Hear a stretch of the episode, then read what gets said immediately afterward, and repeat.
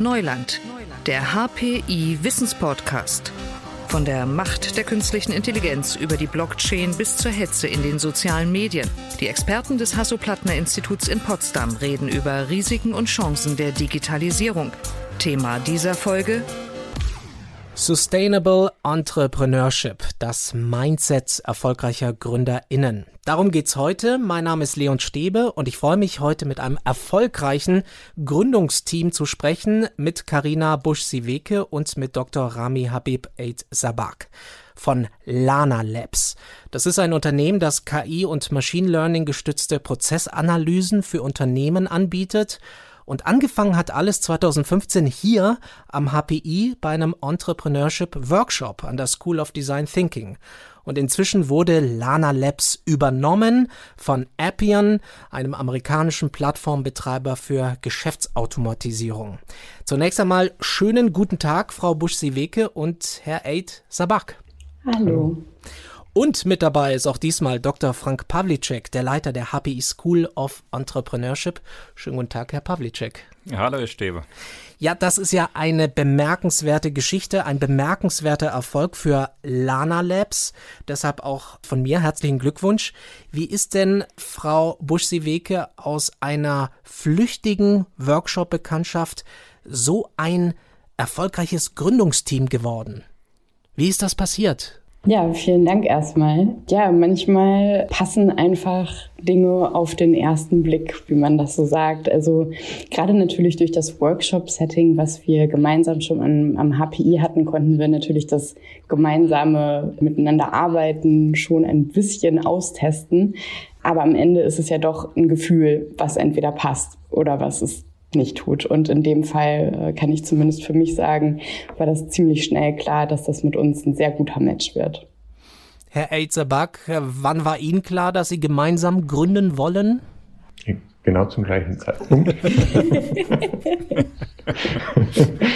Thomas und ich sind ja mit in den Workshop gegangen, um auch weitere Kollegen zu finden. Mit Carina hat das einfach perfekt funktioniert.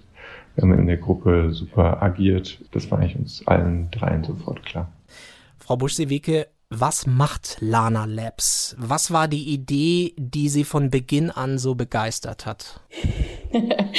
ja, das ist schön, dass Sie mich das fragen, weil letzten Endes natürlich Rami und Thomas mich damals erstmal von ihrer Idee überzeugt haben und, und dann natürlich langfristig auch begeistert haben. Das Thema Prozessoptimierung und Prozessanalyse, womit wir uns bei Lana Labs beschäftigen, ist jetzt in der Regel erstmal nicht das Thema, mit dem man die meisten hinterm Sofa hervorholt. Ja, insofern war es für mich zwar ein Thema, was ich aus einer wirtschaftswissenschaftlichen Perspektive direkt verstanden habe, dass das ein gutes Geschäftsmodell ist und dass es total Sinn ergibt.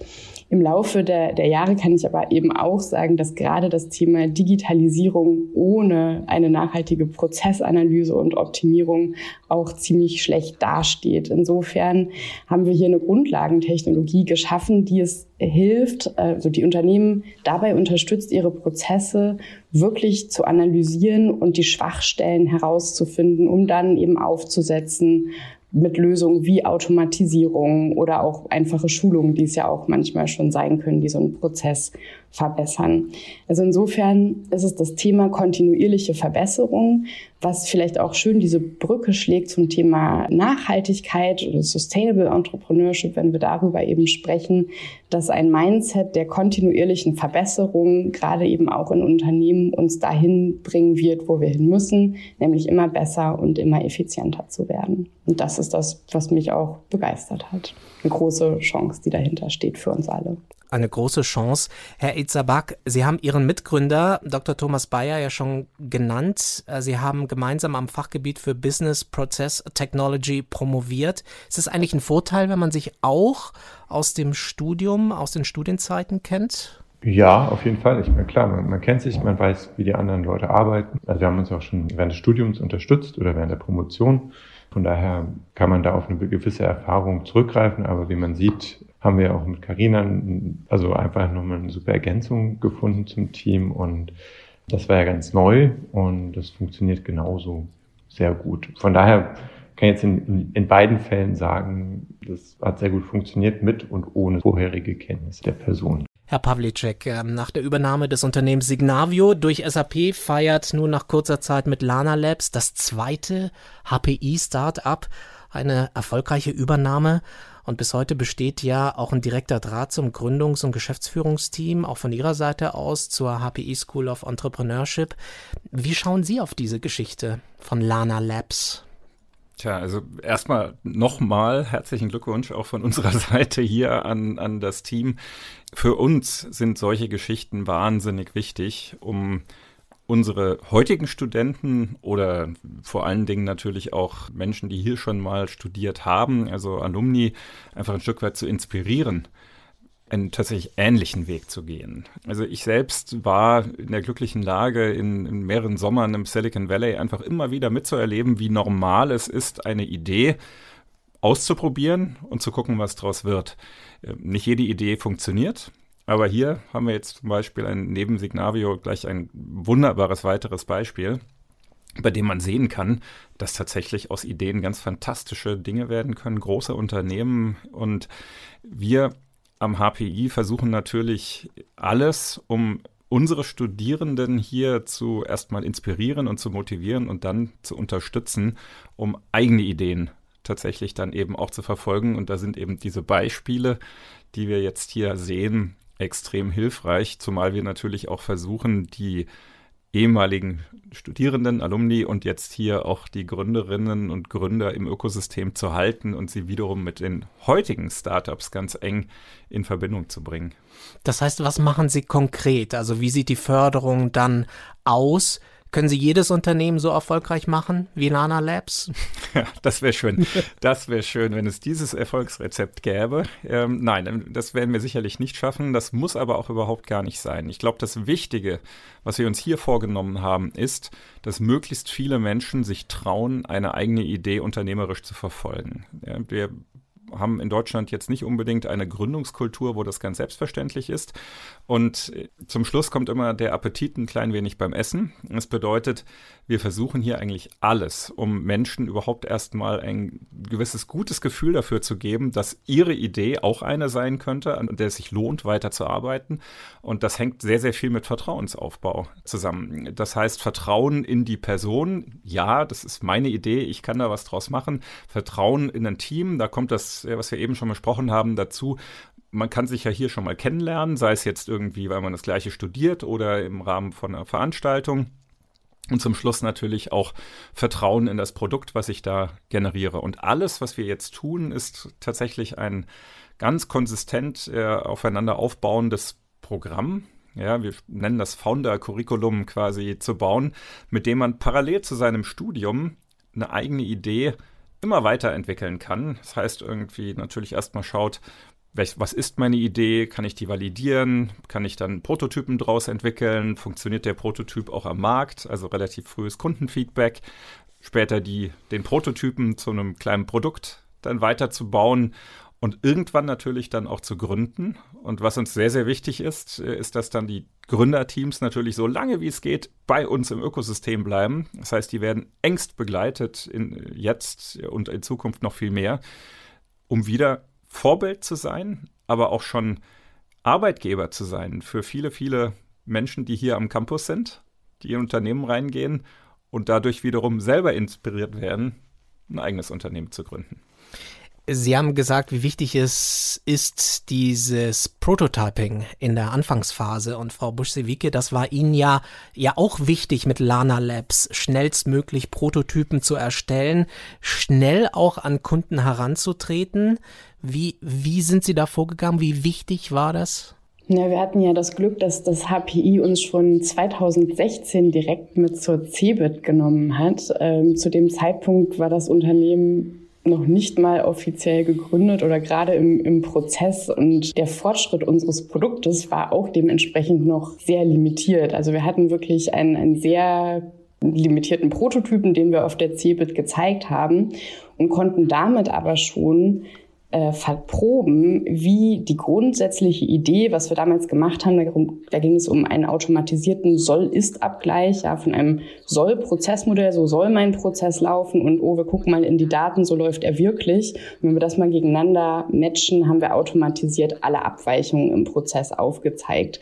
Das war damals eine totale Innovation, das konnte kein Produkt auf dem Markt und das haben wir auf der CeBIT damals schon vorstellen können und damit auch am Ende einen großen Pharmakonzern beispielsweise als Kunden gewonnen. Also dieser Lied kam ganz konkret von dieser Veranstaltung zu einem Zeitpunkt, wo wir noch kein fertiges Produkt hatten. Und darum ging es einfach ganz früh wirklich mit Kunden zu sprechen und die Ideen, die man hat und die ersten Ansätze dort zu verproben.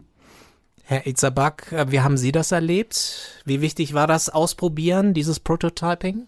Genau, also das ist weiterhin für uns auch immer noch ein, sehr wichtiger Punkt, dass wir neue Features, neue Module und ähnliches immer eng in Zusammenarbeit mit, mit Kunden auch entwickeln, die früh einbinden, damit man halt auch nicht am Kunden und am Kundenbedarf äh, vorbei entwickelt. Ne? Ich meine, gibt es ja auch immer dieses schöne Bild, was hat eigentlich der Kunde gewollt, was hat wer verstanden, was am Ende draus geworden und das wird ja im HPI auch schon von der Pike auf gelehrt dass es doch sinnvoll ist, mit den Endnutzern zu sprechen und sich auch das anzuschauen, wie die eigentlich arbeiten, um dann nutzerfreundliche und nutzerorientierte Software zu bauen. Das ist für uns auch immer noch weiterhin wichtig. Also früh mit Prototypen in Austausch zu gehen, um die dann zu verfeinern, um dann ein Standardprodukt zu überführen. Und Herr Pawlicek, es braucht auch diesen Mut, diesen Mut auszuprobieren, ins Risiko zu gehen, etwas auszuprobieren, einfach etwas zu bauen, um es einfach zu machen. Genau so sieht's aus. Tatsächlich, das, das Machen ist aber interessanterweise, wenn man es dann tut, etwas, was den Mut relativ schnell gibt. Wir haben jetzt in, in einer Veranstaltung im letzten Sommersemester zum Beispiel Prototypenvalidierung betrieben. Das heißt, wir haben ganz, ganz frühe Prototypen mit Kunden tatsächlich gespiegelt. Und das Faszinierende daran ist, dass dann die Teams alle wahnsinnig begeistert zurückgekommen sind, weil sie für ganz, ganz viele der Elemente dieses Prototypens vom Kunden eben schon ein wahnsinnig positives Feedback bekommen haben. Und etliche der Studierenden konnten sich eigentlich vorher noch überhaupt gar nicht vorstellen, diese Idee eigentlich tatsächlich weiter zu verfolgen. Und es war das Kundenfeedback, was nicht nur dazu geführt hat, dass man vielleicht weiß, man ist da grundsätzlich auf dem richtigen Weg, sondern was so motivierend war, auch weiterzumachen, dass genau dieses Vertrauen ich möchte diese Idee nicht wieder loslassen, sondern ich muss jetzt gucken, was man daraus machen kann, sukzessive durch diesen Prozess auch wächst. Apropos Lernen, Frau Busch-Seeweke, Sie sind in einer Unternehmerfamilie aufgewachsen. Inwiefern war diese familiäre Prägung ein Vorteil für Sie? Haben Sie da was gelernt schon in der Zeit? Ich glaube, das lässt sich sehr schön zurückführen auf das, was Frank jetzt auch schon mehrfach angeführt hat. Und ich glaube, das ist das Thema Vertrauen am Ende. Ne? Also man braucht das Vertrauen, dass man qua seiner Arbeitskraft oder Geisteskraft, wie auch immer, in der Lage ist, irgendwas Außergewöhnliches zu erschaffen.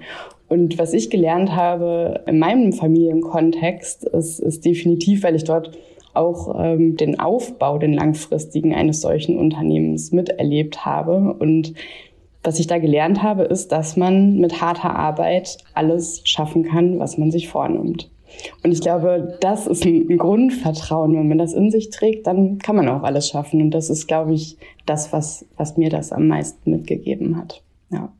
Herr Pawlicek, es wird ja oft kritisiert, dass es in Deutschland eben nicht diese Kultur gibt, eine Kultur auch des möglichen Scheiterns, wenn etwas nicht sofort funktioniert, dass es wenig Risikofreude gibt.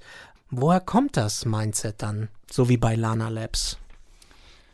Tja, manchmal braucht man wahrscheinlich ein bisschen Glück, dass man in Lebensumständen landet, wenn man sie nicht schon von zu Hause aus hat. Ich glaube aber, dass wir, und das ist tatsächlich war ein Grund für mich, auch hier ans, ans Hasso-Plattner-Institut zu kommen, dass wir alle noch eine Menge mehr tun können, um dieses Mindset in Deutschland auch tatsächlich herzustellen. Also ich hätte, kann eben, was Karina eben gerade gesagt hat, wirklich gar nicht so viel hinzufügen. Ich finde, das trifft es wirklich auf den, auf den Punkt, diesen, diesen Mut mitzubringen. Entweder man hat Glück und dann, man ist mit dem Mut im Elternhaus ein Stück weit auch ausgestattet worden, weil man einfach bestärkt worden ist, eigene Ideen auch zu verfolgen Nun ist es vielleicht nicht bei jedem so.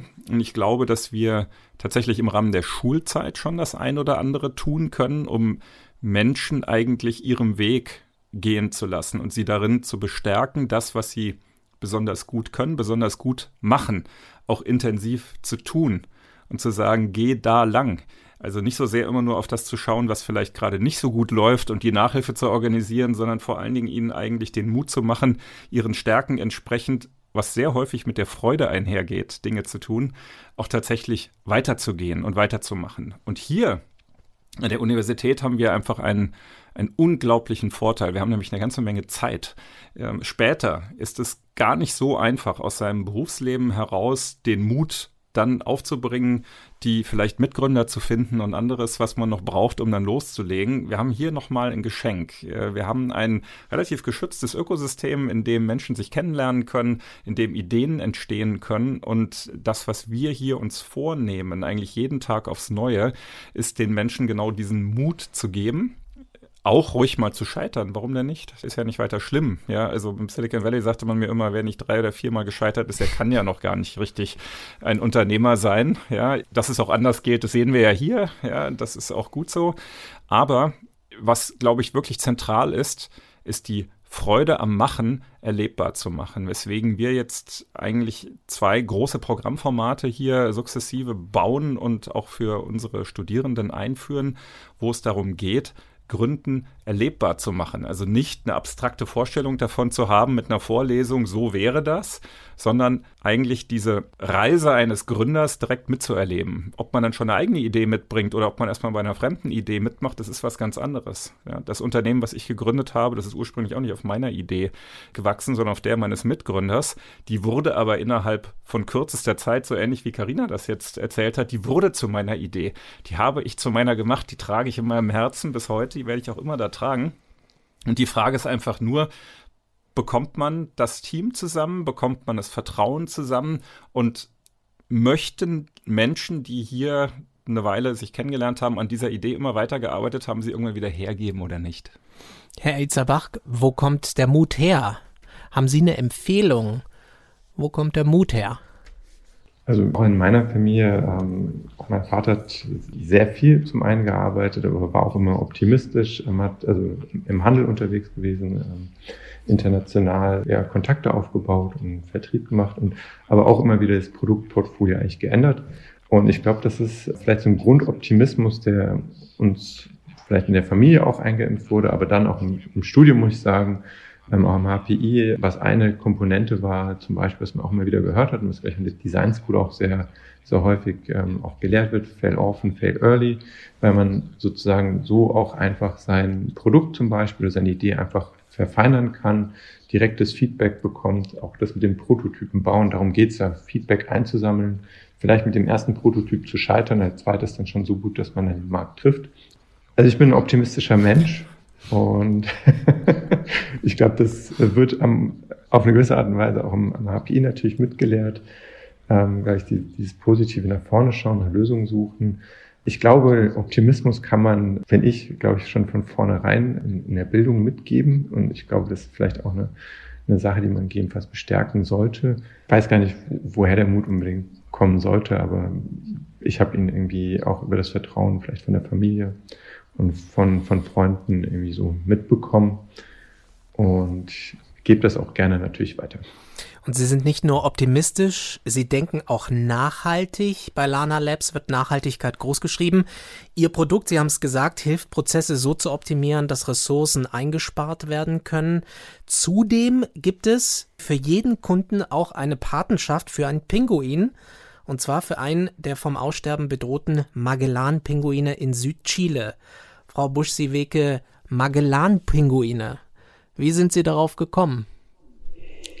Ja, da fehlt jetzt äh, Thomas als der Dritte im, im Bunde aus unserem Gründerteam, der immer schon ein großer Pinguin-Fan war. Und wenn man ein Unternehmen gründet, dann braucht man ein Logo. Und dann ist es vielleicht ein befreundeter Designer, der einen nach Input fragt für dieses Logo. Und so landete auch der Pinguin grundsätzlich als Motividee in diesem Prozess und ist es am Ende auch geworden. Ein, ein wunderschönes Pinguin-Logo. Und zu dem gleichen Zeitpunkt hatte Thomas sich auch einen eben dieser Magellan-Pinguine für sich selbst adoptiert und ja, so ist die Idee eigentlich geboren, dass auch wir das eben als Zeichen dafür, dass wir jetzt hier nicht nur abstrakt in der IT-Welt Geld verdienen wollen, sondern auch was wirklich Gutes in der Welt voranbringen wollen, ähm, ja, dafür entschieden, den Pinguin als Symbol mitzunehmen und adoptieren seitdem für jeden Kunden und jeden Mitarbeiter einen Mangelan-Pinguin in Südchile. Wir freuen uns jetzt natürlich sehr, dass mit unserem neuen Eigentümer Äppchen das Pinguinenprogramm nicht nur weitergeht, sondern sogar noch ja, mit viel größerer Kraft vorausgeht, da wir das Ziel haben, jetzt gemeinsam 1000 Magellan-Pinguine zu adoptieren. Also auch die Äppchen-Kunden werden weiter, wenn sie Process Mining kaufen, einen Magellan-Pinguin bekommen und auch jeder Mitarbeiter, der hier unter neuer Flagge bei uns im Berlin-Office anfängt, wird weiterhin ein Pinguin-Pate werden. Genau, darüber freuen wir uns sehr. Und das ist nicht nur ein Logo, es ist auch eine Geschichte. Es geht um Sustainable Entrepreneurship. Herr Ezabak, nimmt das Thema Sustainable Entrepreneurship in Gründungsteams einen immer wichtigeren Stellenwert ein, würden Sie das sagen? Ja, auf jeden Fall. Also bei uns hatte das auch von vornherein einen sehr großen Stellenwert. Das war mit Grundlage. Wir haben das auch versucht, immer weiter zu etablieren. Zum Beispiel veganen Essen mit erneuerbaren Energien oder Strom, den wir im Office haben, mit auch Reisen, die wir im Unternehmen machen, dass wir die möglichst grün durchführen, also anstatt zu fliegen, eher mal mit dem Zug zu fahren oder ähnliche Themen. Wir sind alles Fahrradfahrer ähm, im Gründerteam. Ja, also ich würde sagen, nicht nur im Gründerbereich, sondern ich glaube, in der ganzen Gesellschaft hat es jetzt mittlerweile, na, vielleicht auch ein bisschen spät, aber es nimmt einen höheren Stellenwert ein. Ich hoffe, dass es auch langfristig so weitergehen wird. Herr Pavlicek, wie nehmen Sie das wahr? Wird Sustainable Entrepreneurship tatsächlich immer wichtiger? In jedem Fall. Als wir 2008 unser Unternehmen gegründet haben, um was gegen den Klimawandel zu tun, da möchte ich sagen, da waren wir mit die Ersten. Da gab es ja schon die ganze erneuerbare Fraktion vor uns. Aber es war doch noch etwas relativ Ungewöhnliches, gerade wenn man sich dann auch Investoren angeschaut hat. Und wenn man heute auf das Thema guckt, dann bin ich schon sehr froh, dass wir heute dort sind, wo es Rami eben auch tatsächlich beschrieben hat, nämlich dass wir, wenn wir unsere Studierenden hier anschauen, wahnsinnig viele Leute haben, die etwas tun wollen, die etwas bewegen wollen, weil es einfach klar ist, dass wir was bewegen müssen. Ich sage immer, das Thema Entrepreneurship ist zumindest eine sehr gute Möglichkeit, seinen Beitrag zu leisten im Bereich Sustainability. Und wenn man sich überlegt, was das persönliche Warum ist, warum man Unternehmer wird, warum man Dinge bewegen möchte, dann gehört das aus meiner Sicht zu einem der wertvollsten die es gibt. Wir versuchen das hier auch sukzessive immer mehr zu vermitteln, dass Technologie großartig ist, aber Technologie natürlich am besten einem Zweck folgen sollte. Und das Sustainability-Thema ist wirklich eines, wo sich viel bewegen muss. Wir haben leider nur noch sehr, sehr wenig Zeit, ähm, was das Klima angeht, aber es gibt ja viele andere Sustainability-Themen neben dem Klima. Und ich habe wenige Unternehmerinnen und Unternehmer gesehen, die so nachhaltig bei ihren Produkten, bei ihren Themen auch geblieben sind, wie die, die wussten, warum sie ihre Produkte in die Welt rausbringen wollten. Deswegen, ich glaube, es ist auch eine wichtige Triebfeder, um wirklich unternehmerisch die Ärmel hochzukrempeln und dann dort tätig zu sein. Dann schauen wir mal in die Zukunft, Herr Elzabak. Ähm, wie es denn jetzt unter dem Dach von Appian äh, mit Lana Labs weiter? Im Großen und Ganzen sind es ja zwei Produkte, die sich komplementär komplett ergänzen. Wir als, als Lana Labs bringen ja das, das Knowing, die Analyse, die Transparenz in die Unternehmen, indem wir aufzeigen, wie zum einen die Prozesse ablaufen, wo es Optimierungspotenziale gibt, Digitalisierungspotenziale und auch Automatisierungspotenziale. Und die Appchen-Plattform bringt ja genau das Doing mit, also die Automatisierung, dass man dann eigentlich End-to-End -End Solutions anbieten kann, von Knowing bis zum Doing und dann natürlich den kompletten Zyklus also kontinuierlich vorantreiben kann. Das war ja von uns von Anfang an auch, sehen wir Process Mining als einen kontinuierlichen Prozess, eine Verbesserung von Prozessen und jetzt können wir das natürlich end-to-end -end über eine Plattform anwenden, so die kompletteste oder vollumfassende Lösung im, im Low-Code Automation anbieten. Das heißt, wir entwickeln natürlich die Process Mining Komponente weiter und integrieren die in die Low-Code-Automation-Plattform von Äppchen. Und Frau Busch-Sieweke, was sind dann die Zukunftspläne? Was wollen Sie unbedingt noch erreichen? So, ich persönlich jetzt? Ja. Ja, spannende Frage. Also natürlich jetzt erstmal unser Baby Lana in diesem großen neuen Konstrukt erfolgreich zu machen und in die Welt zu tragen.